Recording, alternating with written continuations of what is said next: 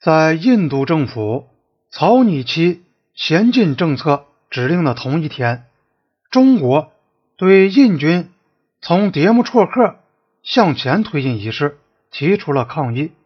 中国照会说，中国政府怀着十分不安的心情，注视着印度军队向中国边境地区的节节进逼，并且不能不感到印度方面的这种行动是要制造新的纠纷，并且要以武力来实现其在中印边境地区的扩张。如果中国边防部队没有奉命避免冲突，印度的粗暴破坏中国领土主权的行动，可能已经导致十分严重的后果。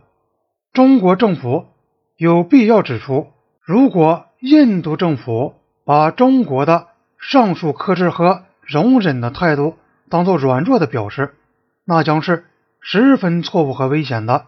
新德里在答复中坚持说，印度哨兵是在本国领土内巡逻，并拒绝了中国的抗议，说他是对印度内政的无端干涉。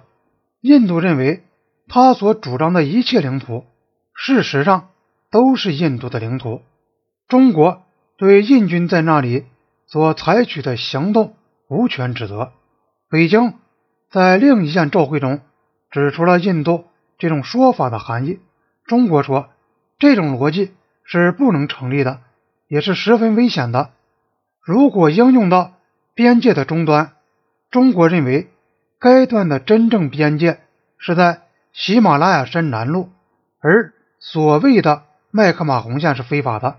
那么，中国政府完全有理由派遣军队越过所谓的麦克马洪线，进驻到从喜马拉雅山脊一直到南麓的广大地区。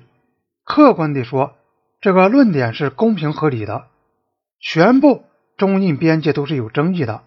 既然印度拒绝中国屡次提出的双方维持原状的建议，而又在有争议的地区的一端继续不断地向中国占有的领土推进。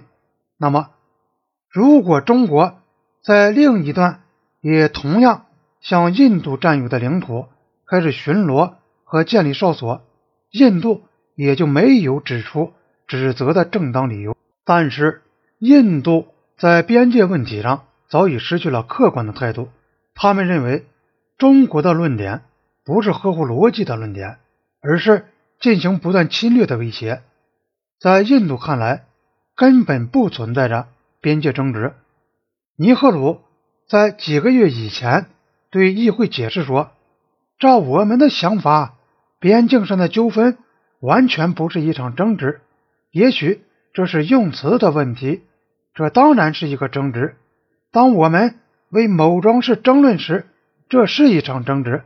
但是我的观点是。”由于我们对于我们自己在这件事上的立场是没有疑问的，因此这就不是一场争执。就我们来说，我们很清楚，这不是一场正常的争执，而是对我国的领土提出的一种要求。这块地方是我们的，我们深信它是属于我们的。因此，对中国关于形势发展的逻辑的见解，可以。置若罔闻，对中国多次的警告可以视为侵略者的威胁而不予理睬。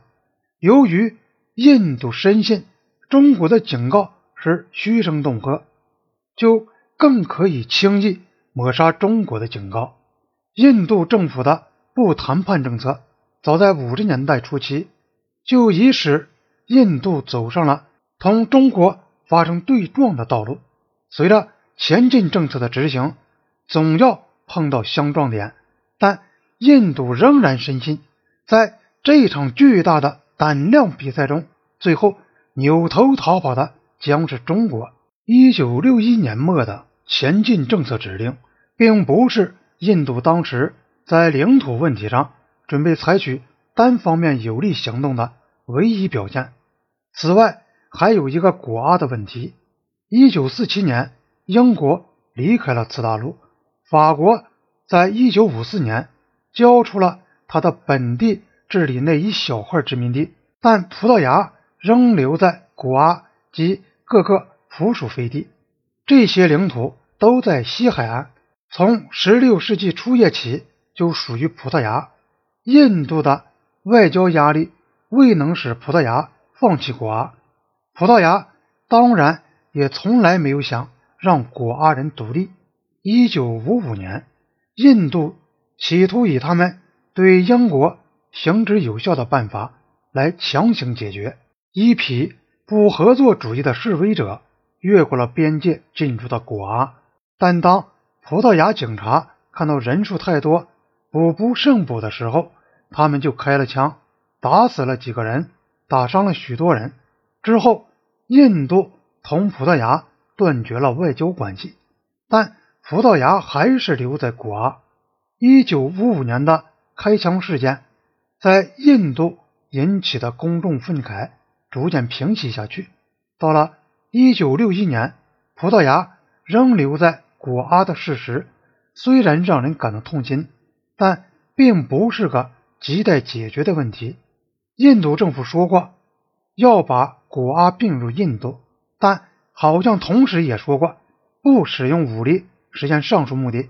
而且在这方面，印度政府并没有受到重大的政治压力。